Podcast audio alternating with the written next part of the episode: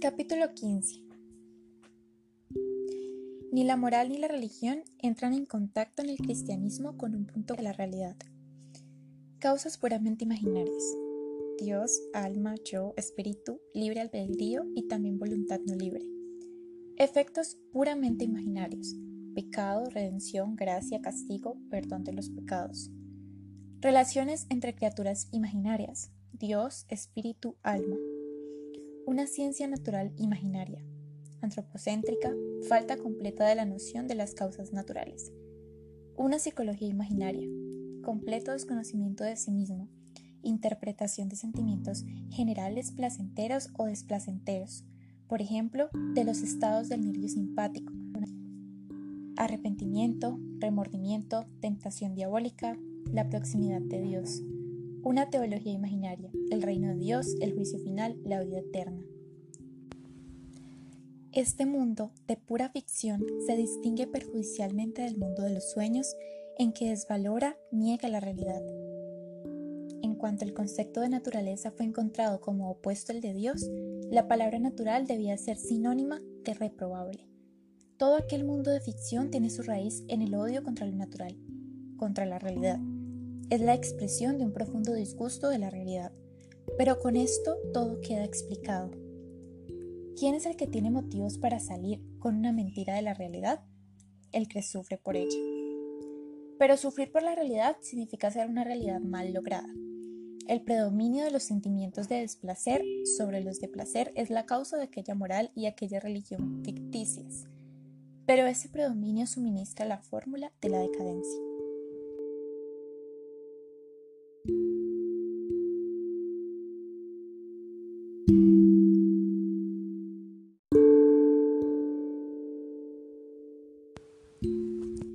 Capítulo 16 La crítica del concepto cristiano de Dios nos lleva a idéntica conclusión. En este concepto venera el cristiano las condiciones en virtud de las cuales se distinguen sus propias virtudes. Proyecta el goce que encuentra en sí mismo su sentimiento de poderío en un ser al cual pueda estar agradecido por estas cualidades. Quien es rico quiere donar. Un pueblo feroz tiene necesidad de un Dios para hacer sacrificios. La religión, dentro de estas mismas premisas, es una forma de gratitud. Se es reconocido consigo mismo. Para esto se tiene necesidad de un Dios. Un Dios semejante debe poder ayudar y damnificar. Debe ser amigo y enemigo. Se le admira en el bien como en el mal. La castración contraria a la naturaleza de un Dios para hacer de él un Dios solo del bien estaría aquí fuera de toda deseabilidad. Hay necesidad del Dios malo tanto como del Dios bueno. No se debe la propia existencia precisamente a la tolerancia, a la filantropía. ¿Qué importancia tendría un Dios que no conociera la cólera, la venganza, la envidia, el escarnio, la violencia? ¿Que no conociera ni siquiera los fascinadores apasionamientos de la victoria y del aniquilamiento? Semejante Dios no se concebiría. ¿Qué objeto tendría? Claro está que cuando un pueblo perece, cuando siente desvanecerse definitivamente la fe en su porvenir, la esperanza en su libertad, cuando la sujeción le parece la primera utilidad y las virtudes del esclavo son para él condiciones de conservación, entonces su Dios también debe transformarse.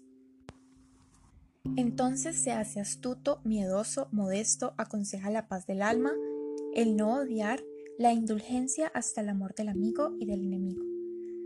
Moraliza siempre, se arrastra en la caverna de las virtudes privadas, se convierte en Dios para todos, se hace un hombre privado cosmopolita.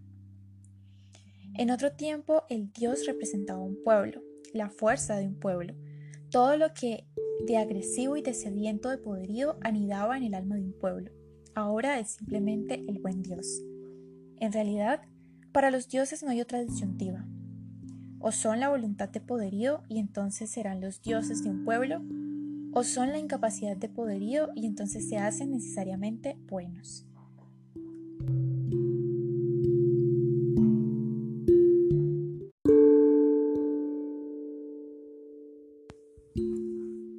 Capítulo 17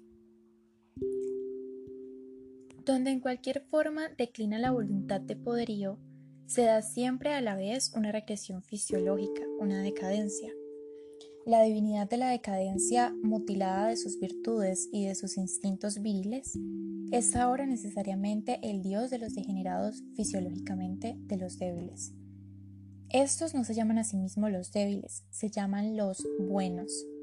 Se comprende sin necesidad de explicaciones en qué momento de la historia se hace justamente posible la ficción dualística de un Dios bueno y de un Dios malo. Con el mismo instinto con que los sometidos rebajan su Dios al grado cancelan las cualidades buenas del Dios de los vencedores, se vengan de su amo, haciendo del Dios de estos un diablo. El Dios bueno es así también el diablo. Ambos son partes de la decadencia.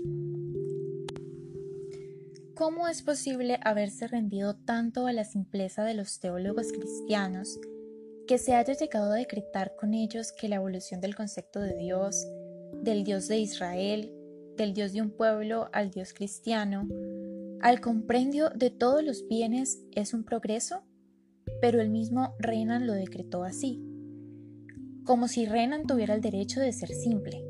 Sin embargo, lo contrario salta a los ojos.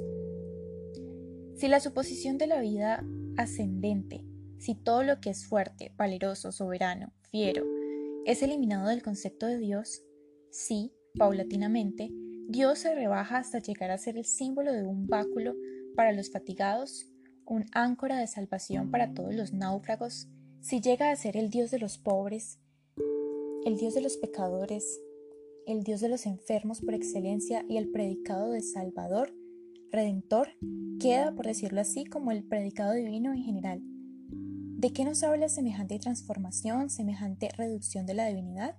En efecto, con esto el reino de Dios ha llegado a ser más grande. En otro tiempo, Dios solo tenía su pueblo, su pueblo elegido. Después se marchó al extranjero, lo mismo que su pueblo en peregrinación, y desde entonces no se residió ya fijamente en parte alguna.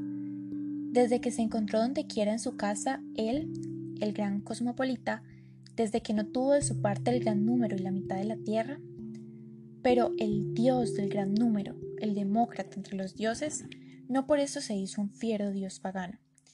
Siguió siendo hebreo, siguió siendo el Dios de todos los rincones y lugares oscuros de todos los barrios insalubres del mundo entero. Luego, como antes, su reino mundial es un reino del mundo subterráneo, un hospital, un reino de gueto. Y él mismo es tan pálido, tan débil, tan decadente. Hasta los más pálidos entre los pálidos se hicieron dueños de él. Los señores metafísicos, los alpinos de la idea. Estos tejieron lentamente en torno a él su telaraña hasta que él, hipnotizado por sus movimientos, se convirtió a su vez en una araña en un metafísico. Y entonces tejió el mundo, sacándolo de sí mismo, subespecie Spinosae. Entonces se transfiguró en un ser cada vez más sutil y pálido, se convirtió en ideal, se hizo espíritu puro, llegó a ser lo absoluto, la cosa en sí, decadencia de un Dios. Dios se hizo cosa en sí.